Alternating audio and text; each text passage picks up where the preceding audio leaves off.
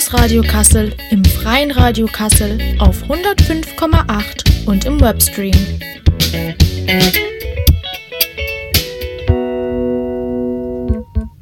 Willkommen beim Campus Radio. Am Mikro für euch ist Kai. Heute dreht sich bei uns im Campus Radio alles um Studierende. Wie geht's denen eigentlich gerade? Und womit haben sie zu kämpfen? Dies erfahrt ihr in einem spannenden Feature von Simon. Dann im Anschluss geht es um internationale Studierende oder genauer gesagt geflüchtete Studierende aus der Ukraine hier in Kassel. Aber bevor es damit losgeht, erst einmal eine kleine Musikpause. Hier kommt No Lullaby von CMS. Das war The Living Tombstone mit Sunburn. Woran denkt ihr, wenn ihr ans Studium denkt? An viel Freizeit, viel feiern gehen, neue Kontakte knüpfen, wenig lernen und arbeiten? Fragt man Studierende aus den letzten zwei Jahren, so war davon in der Zeit wohl kaum die Rede. Doch womit haben die Studenten sich sonst so rumzuschlagen? Das erfahrt ihr jetzt.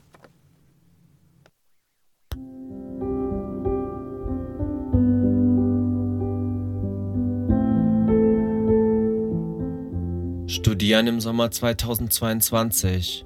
Was ist das für ein Studieren? Was ist das für ein Leben? Von Anfang 2020 bis Anfang Sommersemester 2022 waren wir fast pausenlos im Homeoffice. Manche von uns haben erst kürzlich das erste Mal einen Hörsaal von innen gesehen. Während Corona habt ihr uns gesagt, wie euer Seelenzustand ist. Ja, ist blöd, ist nicht so cool. Anstrengend, keine Motivation fast. Okay, es ist bequem von zu Hause aus zu lernen, aber äh, wenn man Fragen hat, ist niemand für einen da. Also per E-Mail, per Telefon oder per Zoom schon, aber das dauert halt immer. It's a really difficult situation for everyone. Mm, we have to fight against it. Ist echt anstrengend. Es fühlt sich eher an wie Leben und Lesen und Lernen, aber jetzt nicht unbedingt studieren.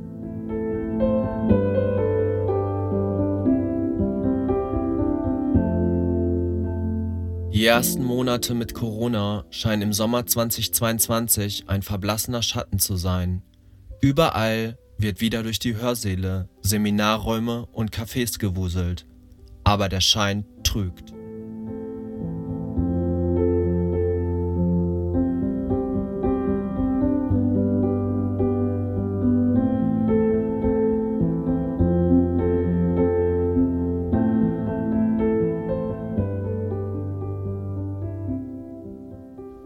Einigen Studierenden hat diese Zeit tiefgreifende Narben hinterlassen.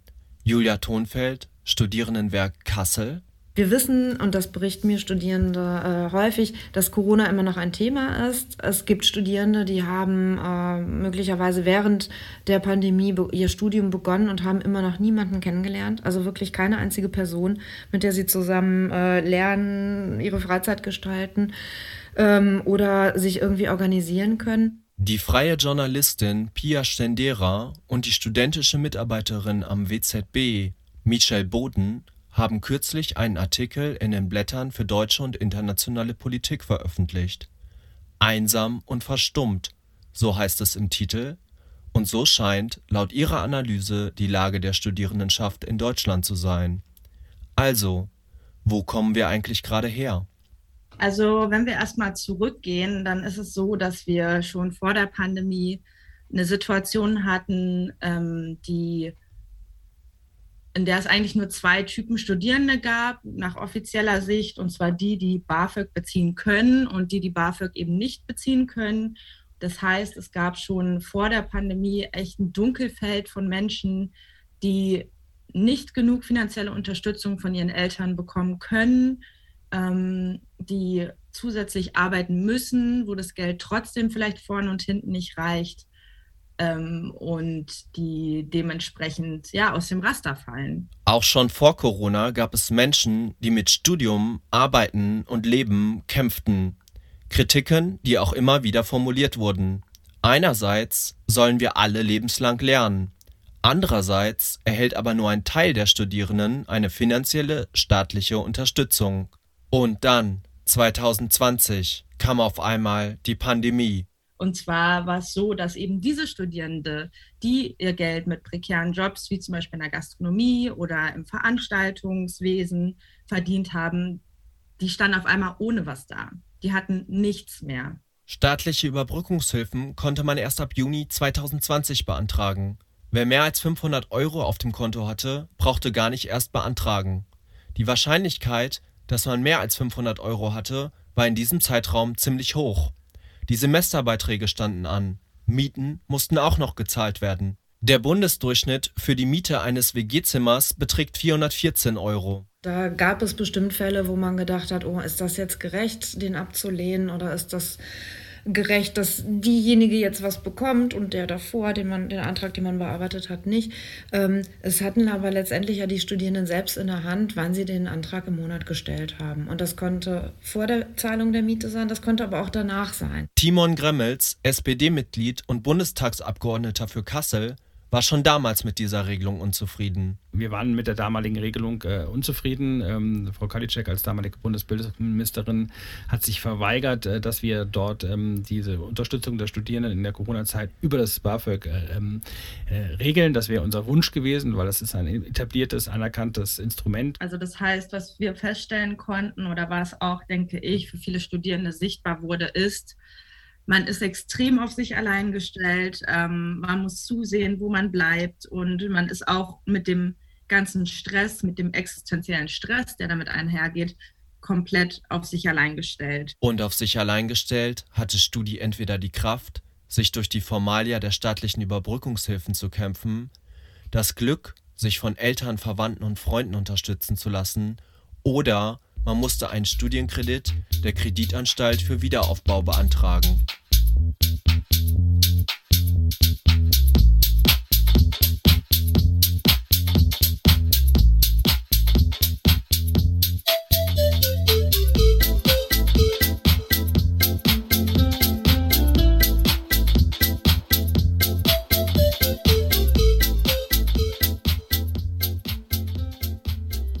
Corona-Hilfe des BMBF. Finanzielle Unterstützung für die Studierenden durch die KfW. Benötigen Sie in der Corona-Krise finanzielle Unterstützung, weil plötzlich Einkünfte fehlen? Dafür gibt's den KfW-Studienkredit. Ein Förderkredit, bei dem Sie jeden Monat bis zu 650 Euro aufs Girokonto erhalten, unabhängig von Ihrem Einkommen und dem Ihrer Eltern. Ab sofort können Studierende in Deutschland den KfW-Studienkredit vorübergehend zum Zinssatz von 0% erhalten. Der neue Zinssatz gilt bis zum 30.09.2022 für alle Auszahlungen aus dem Kredit. Ab dem 1.10.2022 gilt dann wieder der reguläre Zinssatz. Dieser Zinssatz ist variabel und wird immer zum 1.4. und 1.10. für jeweils ein halbes Jahr festgelegt.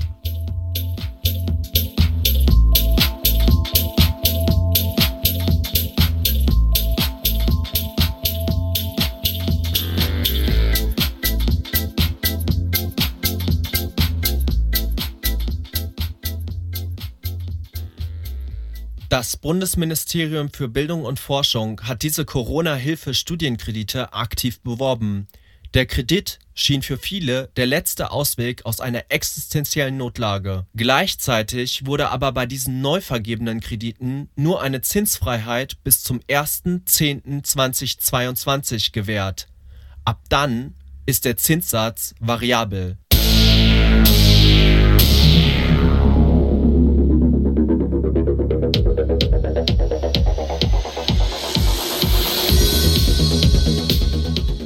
Neben Corona und dem Ukraine-Krieg dominiert seit einigen Wochen aber auch noch ein weiteres Thema, die Inflation. Eine der goldenen Lehren der Volkswirtschaftslehre ist, steigt die Inflation, steigt der Zins.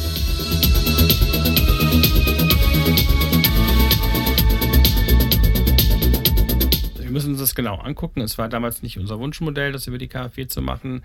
Ähm, wir müssen uns jetzt genau das angucken und es kann nicht sein, dass jetzt im Nachgang, jetzt wenn Zinsenperspektive steigen, steigern werden, sozusagen dann noch im Nachgang ähm, sozusagen dieses Instrument, was damals schon nicht das Richtige war, äh, dann unsere Kritik äh, ähm, sozusagen recht gegeben wird und am Ende des Tages die Studierenden äh, auf Dauer und auf lange Zeit noch an der, an der äh, Tilgung äh, dieses Kredites und der Zinsen äh, dranhängen. das müssen wir uns jetzt angucken. Die Entscheidung der EZB, äh, die, die, Zinsen zu erhöhen, ist taufrisch, ähm, ist noch überschaubar, aber es sind ja weitere Erhöhungsschritte, äh, sind nicht ganz unwahrscheinlich oder sind eher, eher wahrscheinlich. Äh, und es kann nicht sein, dass sozusagen dann im, im Nachgang ja, ähm, äh, dort ähm, Studierende alleine gelassen werden. Da müssen wir uns das nochmal genau angucken. Ähm, ich werde mich dafür einsetzen. Die steigenden Privatverschuldung von Studierenden und ihre noch unabsehbaren Folgen sind aber nur ein Resultat der Pandemie für die Studierendenschaft. Pia Stendera und Michael Boden konnten in den Blättern für deutsche und internationale Politik noch weitere negative Folgen beschreiben was wir dann betrachten konnten in unserem Beitrag, den wir geschrieben haben, ist, dass sich das extrem auf die Psyche ausgewirkt hat. Also wir haben ja sowieso aufgrund der Pandemie eine extrem, extreme Lage für die menschliche Psyche gehabt, weil wir viel allein waren, weil es der menschliche Interaktion gefehlt hat, weil es Ängste gab. Viele Menschen haben Depressionen bekommen. Die Ergebnisse sind besorgniserregend.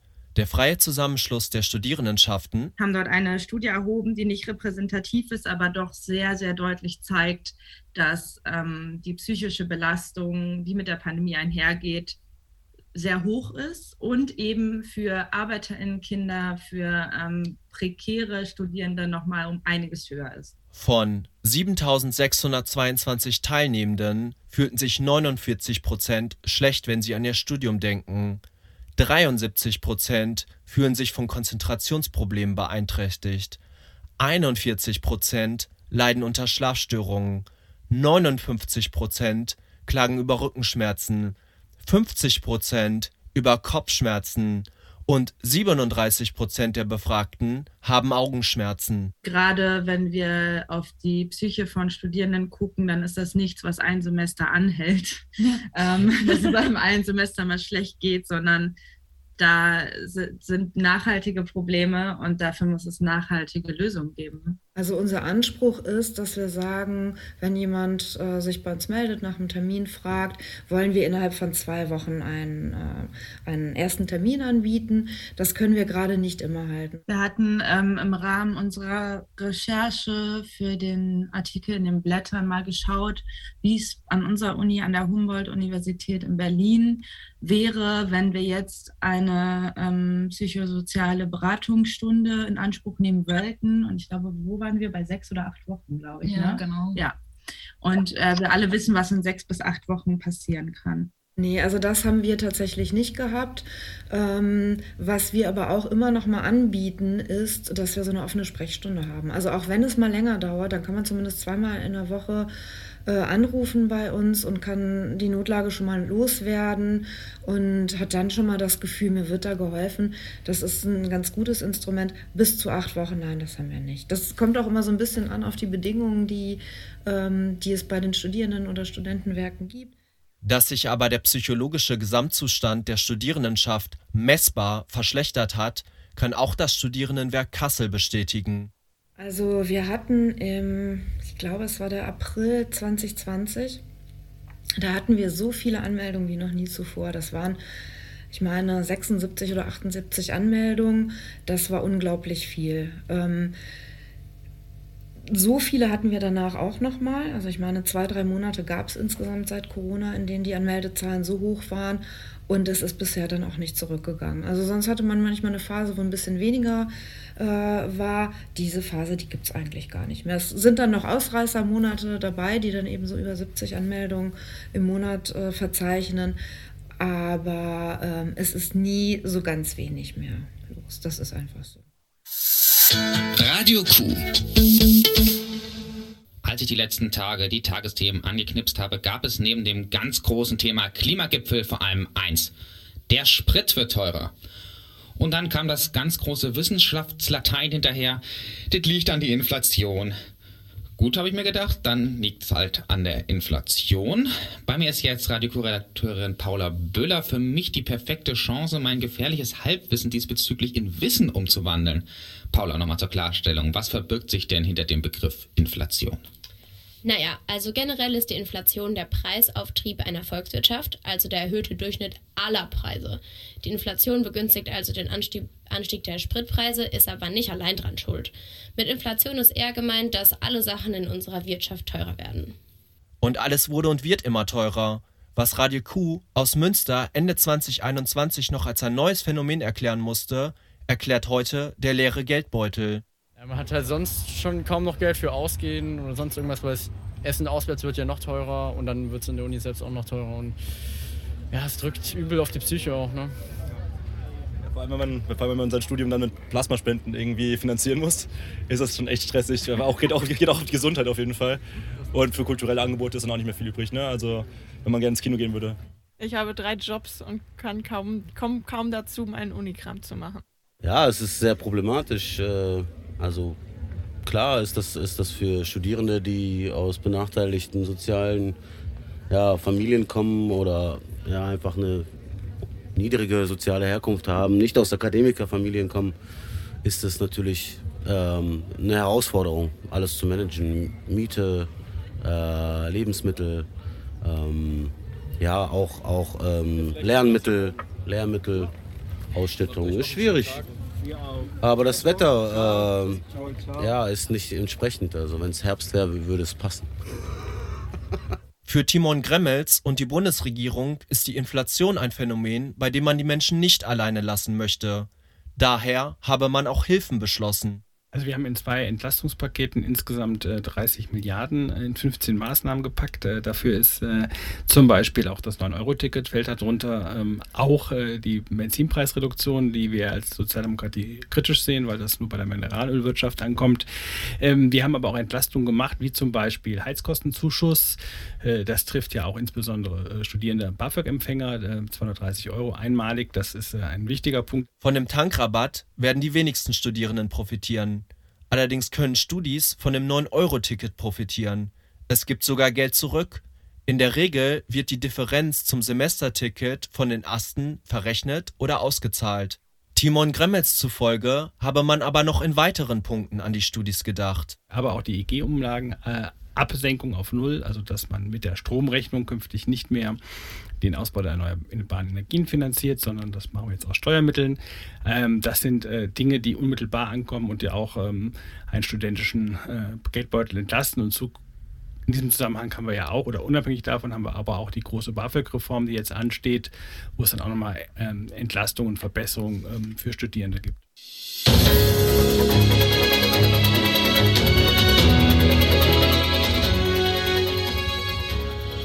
Viele junge Menschen haben dieser Regierung bei der letzten Bundestagswahl ihre Stimme, ihr Vertrauen gegeben. Deswegen war der Auftrag klar. Das Bundesministerium für Bildung und Forschung ist das Chancenministerium und deswegen stand die Reform des BAföG ganz oben auf unserer Prioritätenliste.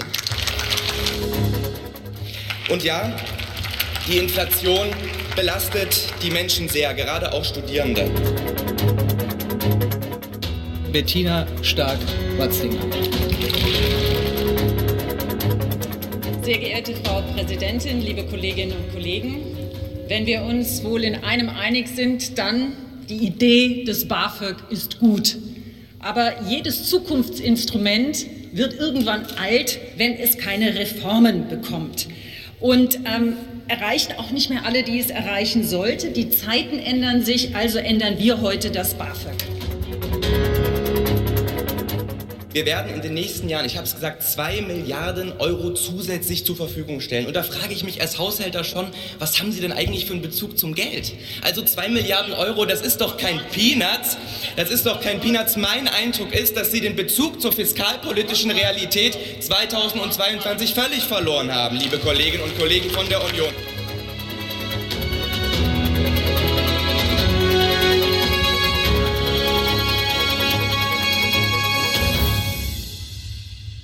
23. Juni 2022 verabschiedete der Deutsche Bundestag das 27. Bundesausbildungsförderungsgesetz. Die Bedarfssätze im BAföG werden um 5,75 Prozent angehoben. Die aktuelle Inflation liegt bei ca. 8 Prozent. Der Wohnzuschuss beträgt 360 Euro. Laut einer aktuellen Studie des Moses-Mendelssohn-Institutes sind die durchschnittlichen Mietkosten für ein WG-Zimmer 414 Euro das Berliner Campusradio Couch FM war bei der BAföG-Reform live vor Ort. Nach der Debatte konnten sie mit Ria Schröder von der FDP sprechen. Ich hatte ein gutes Gefühl. Erstens ist es ein richtig gutes Zeichen für die Studierenden, dass schon zum Wintersemester maßgebliche Verbesserungen beim BAföG kommen. Nur noch 11 Prozent der Studierenden bekommen im Moment BAföG. Das ändern wir jetzt durch das Gesetz. Und um ehrlich zu sein, es war mein erstes Gesetz, was ich sozusagen mitbearbeitet habe, was jetzt durchs Parlament gegangen ist. Deswegen war es für mich auch persönlich ein Highlight. Mit der BAföG-Reform wurde aber auch das maximale Förderungsalter von 30 auf 45 Jahre heraufgesetzt. Die sogenannte Regelstudienzeit ist hiervon nicht betroffen. Nach wie vor gilt, ist die sogenannte Regelstudienzeit überschritten, endet die BAföG-Förderung und auch für Bildungskredite der KfW ist die sogenannte Regelstudienzeit maßgebend. Die freie Journalistin Pia Stendera hält ein Studieren in Regelstudienzeit für nahezu unmöglich. Also ich glaube, ähm, das Märchen von der Regelstudienzeit. Ähm, das ist äh, auch so ein Punkt, wo man sieht, äh, also es war vorher, sagen wir es mal so, es ist schon vor der Pandemie sehr schwierig gewesen für Menschen, die ihr Studium sich in Teilen oder ganz selbst finanzieren müssen, in Regelstudienzeit zu studieren. Ich weiß nicht, wie es gehen soll. Ich persönlich habe es nicht hinbekommen und ich würde schon sagen, dass ich leistungsfähig bin. Ria Schröder von der FDP ist sich im Gespräch mit CouchFM dieser Problematik auch bewusst. Das merken wir äh, schon viele Jahre, dass die Regelstudienzeit äh, nichts damit zu tun hat, wie lange regelmäßig studiert wird, sondern nur, wann man im besten Fall äh, fertig sein könnte mit dem Studium. Und das wird, glaube ich, zum einen ja, also der studentischen Realität nicht gerecht und es ist auch ähm, an, an vielen Stellen nicht, nicht ausreichend. Auch Nina Starr von den Grünen ist mit der Förderhöchstdauer nicht zufrieden, wie sie CouchFM zu berichten weiß. Die nächsten Schritte werden ja folgen und da werden wir eben dann ähm, auch nochmal mehr tun für beispielsweise Förderhöchstdauer, weil ich sehe das total genauso, ja. Am Ende des Studiums, man ist dann kurz vorm Examen, kurz vorm Master, was auch immer und muss sich dann nochmal mehr um seine Geldprobleme äh, sorgen. Das kann natürlich überhaupt nicht Sinn der Sache sein, da sind wir dran. Ich habe drei Jobs und ich habe drei kaum, Jobs komm kaum dazu, kaum ein komm kaum dazu, um Unikram Ich habe drei Jobs, ich habe drei Jobs und komm kaum dazu, komm kaum dazu, um Unikram Ich habe drei Jobs, ich habe drei Jobs, komm kaum dazu, um ein Unikram zu machen. Michelle Boden, studentische Mitarbeiterin am WZB. Vor einem Monat etwa kam ja vom Paritätischen Wohlfahrtsverband ähm, eine Studie raus, dass etwa 30 Prozent aller Studierenden ähm, in Armut leben und bei den alleinwohnenden Studierenden sind es sogar 79 Prozent. Die SPD hat ja nicht 22 Jahre alleine regiert. Wir waren immer mit Koalitionspartnern ähm, eingebunden. Ähm, vielleicht muss man da selbstkritisch auch sagen, dass wir bei manchen Kompromissen, die wir eingegangen sind, sozusagen dann weniger auf Studierende gehört haben als auf andere Gruppen. Das gehört auch zur Selbstkritik dazu. Ähm, daraus haben wir jetzt auch gelernt. Wenn wir uns angucken, was für Maßnahmen ergriffen worden sind, also diese 300 Euro Energiepauschale beispielsweise, davon kann man nicht die gestiegenen Energie- und Heizkosten unbedingt ähm, bezahlen. Auch die Studiewerke an den deutschen Universitäten haben schon angekündigt, dass die Mensa-Preise steigen werden. Wir haben mit der Corona-Pandemie gekämpft. Ähm, wir kämpfen jetzt mit der nächsten Krise.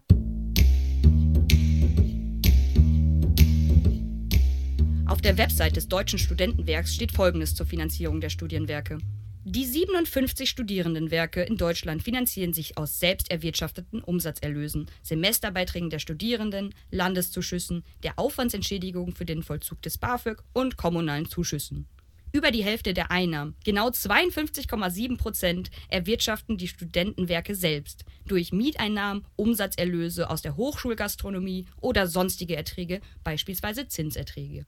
Steigende Mensapreise lassen sich ganz konkret auf die Finanzierung des Studierendenwerkes zurückführen. Wenn über die Hälfte der Einnahmen reine Wirtschaftseinnahmen sind, dann sind die Studierendenwerke zwangsläufig gezwungen, sich der Marktlogik zu unterwerfen. Die Konsequenzen hiervon sind dann einfach nur noch logische Folgeketten. Steigende Einkaufspreise gleich steigende Verkaufspreise. It's the economy stupid. Wir konnten beobachten, dass Studierende schnell übersehen werden von der Politik.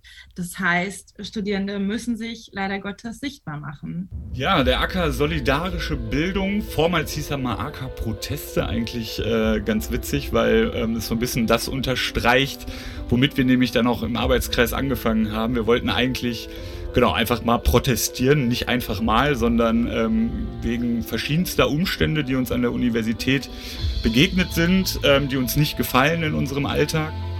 Eine Gruppe von Studierenden unterschiedlichster Couleur aus unterschiedlichsten Fachbereichen, aus unterschiedlichsten Kontexten in der Uni. Also gar nicht mal, dass das jetzt irgendwie alle schon hochschulpolitisch engagierte Studis sind. Äh, da sind Menschen aus, der, ähm, aus studentischen Initiativen dabei, aus ähm, Fachschaften, aus dem AStA. Genau, und warum haben wir uns ähm, gegründet und sind zusammengekommen und haben dann so eine Bildungswoche äh, an den Start gebracht?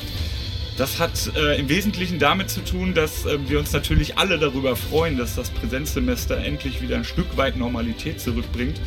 Ähm, wir aber eigentlich genau nicht so die Gefahr laufen wollen, ähm, dieses diesen pandemischen Ausnahmezustand, der über zwei Jahre ging, irgendwie ähm, ja, einfach abzustreifen, sondern eigentlich, und das, da sind wir uns alle ziemlich einig, ähm, hat gerade innerhalb der Universität sowie auch insgesamt gesellschaftlich ähm, die Pandemie dazu geführt, dass einiges offengelegt wurde, ähm, was eigentlich falsch läuft. Ja, hallo auch von äh, meiner Seite. Ich bin äh, Chris, bin vom äh, Arbeitskreis Solidarische Bildung. Wir haben diese Woche eine ganze Woche solidarische Bildungswoche gemacht und ganz verschiedene Themen angesprochen, ähm, sind dann zu dem Punkt gekommen, in unser Programm auch diese Vollversammlung mit aufzunehmen. Deswegen sitze ich auch hier. Es gibt mittlerweile die Gründung ähm, äh, eines Aktionsbündnisses, das wir gerne durch diese Vollversammlung bestätigen wollen.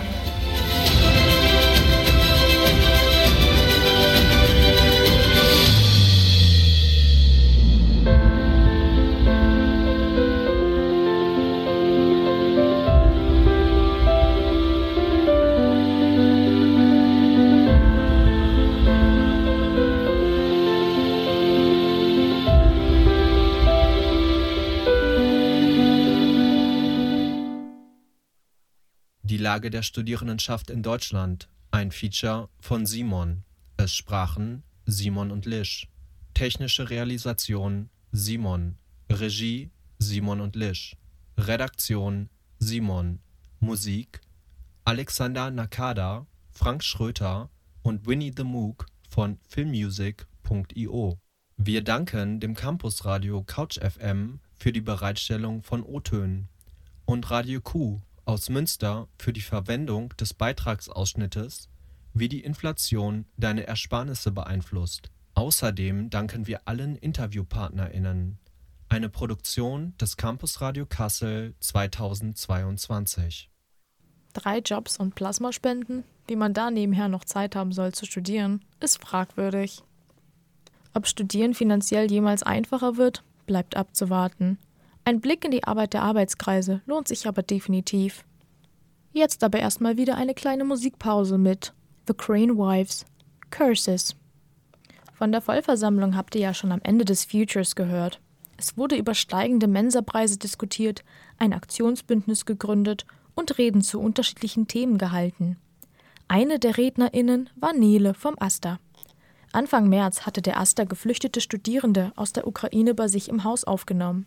In ihrer Rede informierte der Asta über den aktuellen Stand und die Möglichkeit zu spenden, um den Menschen eine Bleibeperspektive zu ermöglichen. Hallo, ich bin Nele, ich arbeite im Asta und ich erzähle euch die Geschichte. Ich weiß nicht, wie viele die anwesend sind, aber wahrscheinlich, wenn ich mir den Raum so angucke. Also Anfang März hat der Asta Geflüchtete aufgenommen und die Betreuung eben dieser Geflüchteten läuft immer noch. Das sind Studierende aus der Ukraine, allerdings ohne ukrainischen Pass, sind internationale Studierende. Wir sind mittlerweile an dem Punkt, an dem klipp und klar ist, dass die, also eben diese Studierende nicht die gleiche Behandlung bekommen wie Studierende mit ukrainischem Pass. Der zuständige Paragraph im Gesetz ist Paragraph 24 des Aufenthaltsgesetzes. Der wird nicht angewendet auf Leute ohne ukrainische Staatsbürgerschaft. Da ist auch nicht dran zu rütteln. Wir waren mehrfach in der, äh, in, im, im Gespräch mit der Stadt deswegen sowohl über E-Mail als auch im persönlichen Kontakt. Da ist kein Wille, irgendwas daran zu ändern. Jetzt ist der Plan auf lange Sicht, dass wir erstmal gucken, dass wir möglichst viele finanzielle Mittel besorgen können oder organisieren. Dafür gibt es eine Spendenkampagne, da komme ich gleich nochmal zu, um Anträge auf Paragraph 16b zu stellen. Das ist Aufenthalt zum Zweck des Studiums, damit eben auch diese Leute die Möglichkeit bekommen, hier zu bleiben und nicht weiter unmittelbar von Abschiebung bedroht sind. Genau, äh, Spendenaktion. Es gibt eine Spendenaktion und die liebe Katrin läuft gerade durch die Gegend und verteilt Flyer. Wir haben das Problem, dass pro Person ein Blog-Account erstellt werden muss mit über 10.000 Euro da drauf. Das ist eine Menge Geld. So viel Geld haben wir alle nicht. Deswegen sammeln wir jetzt Spenden. Und vielleicht kennt ihr Menschen, die spenden möchten oder möchtet selber spenden. Am besten so viel Aufmerksamkeit wie möglich schaffen wir. Es wurde auch über den Account vom Asta geteilt. Es gibt eine Website, es gibt ein GoFundMe, es gibt einen Instagram-Account. Genau. Und einfach ein bisschen publik machen, was wir tun, dann kriegen wir das irgendwie alle hin, denn Kleinvieh macht auch nichts. Und das war's. Vielen Dank, Aktuell ist die Aufenthaltssituation der internationalen Studierenden sehr unklar. Wenn ihr jetzt spenden wollt, um den Menschen ein Studium und eine Bleibeperspektive in Deutschland zu ermöglichen, könnt ihr das tun.